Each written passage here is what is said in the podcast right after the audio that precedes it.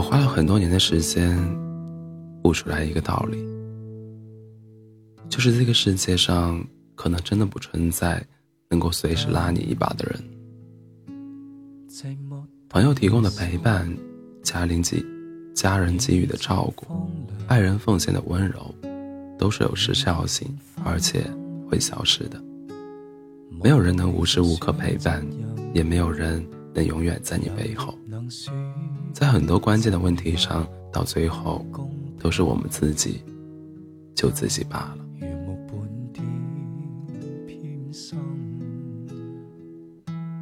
自己认为自己没有价值的家伙，别人怎么会对你感兴趣？之所以想到这个，是因为前段时间有个小姐妹失恋了，状态特别不好，大哭大闹都是小事，发展到开始伤害自己之后。就没那么简单了。于是我去他家看他，听他坐在沙发上一个劲的讲那段感情，对方的好，对方的渣，对方突然说分手带给自己的震惊。我其实很无法共情，于是问他：“那你现在这样，你觉得有用吗？你们还能复合吗？如果还能随你闹？”把他搞回来就行。如果还能，那随你闹，把他搞回来就行。他说：“我知道不可能了，他就是个渣男。之前和我在一起，也只是靠个岸，找个安慰罢了。这么清醒，那为什么还要这样呢？有什么意义？”他说：“因为这么几年，真的都是把他当成自己的精神支柱。”因为原生家庭的问题，是自己一直有点自卑，有点讨好，有点缺爱，太渴求有人能理解自己，能成为自己的救命稻草。而那个男孩子虽然很差，但也在某些瞬间给了自己这样的依靠。所以突然被分手，情绪崩溃到根本没法理，没法处理。我后来在想，大概真的不是我太冷血，而是我听了太多遍关于他的原生家庭的问题。因为我的性格向来都是能解决的就去解决，解决不了的就想办法释怀，不要放大自己的苦难，也不要加重自己的受害者光环。所以我很难接受一个人清醒着说自己无法改变现状。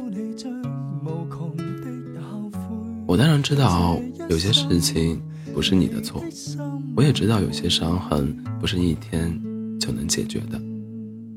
但如果我们永远都不迈出第一步，就永远无法往更好的方向去。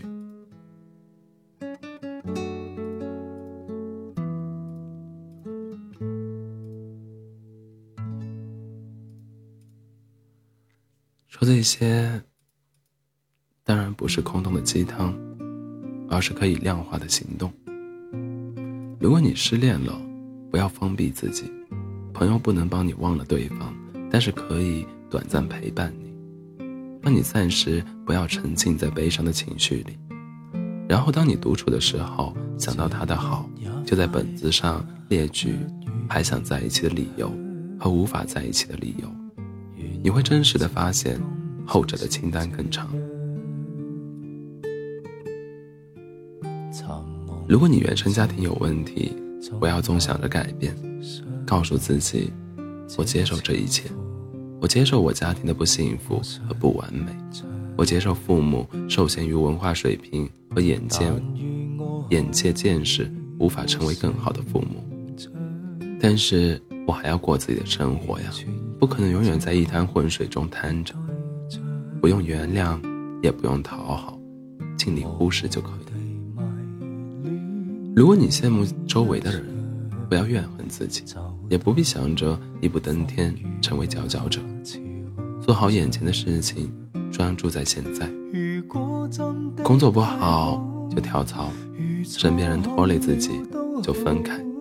不喜欢自己的外表，就开始学穿搭、化妆、健身。不要总说“我好羡慕你”，多告诉自己“我想成为他”。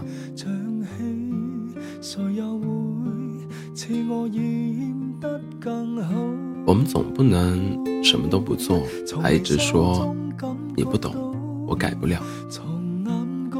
没什么事情是完全改变不了的，人总要学会自救，自己拉自己。把另外一个人当精神支柱、当救命稻草这种话，光是在心里想想都知道是不可能实现的。说起来，我从上次分手到现在也快一年了。这一年最大的感受，除了单身真快乐以外，就是觉得，当你脱离万事、靠别人的习惯之后，你会发现，生活有时候挺难的，单靠自己挺过去。真他妈的快乐！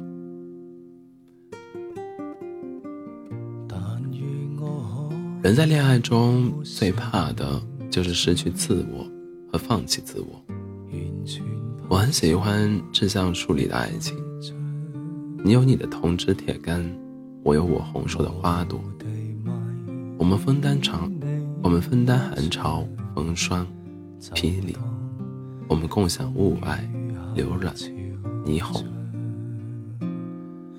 归根到底，只有把自己活明白了，才能更好的去和别人相处，不怕被改变，不怕被吞噬，也不怕被丢下成为一个人，因为一个人也能独自美丽呀。有个奇葩说的辩题是总是被扎，我错了吗？我喜欢正方的立场，我错了，不是因为受害者有罪论，而且把错归把错误归咎于渣男，可能得到一时的爽快，但毫无用处。所以，我们就姑且承认自己错了，然后找到问题所在，在下一次恋爱中去避免这样的错误。毕竟，人们活着，人们相爱。人们分开，都是为了成为更好的自己，获得更大的幸福，而不是每天沉溺悲伤和受害者角色无法自拔。说自己沉迷危险关系可能很酷，但是不快乐。而我希望你永远可以自己救自己，自己给自己快乐，在下一次掉进泥潭的时候，也自己爬上来。这样也许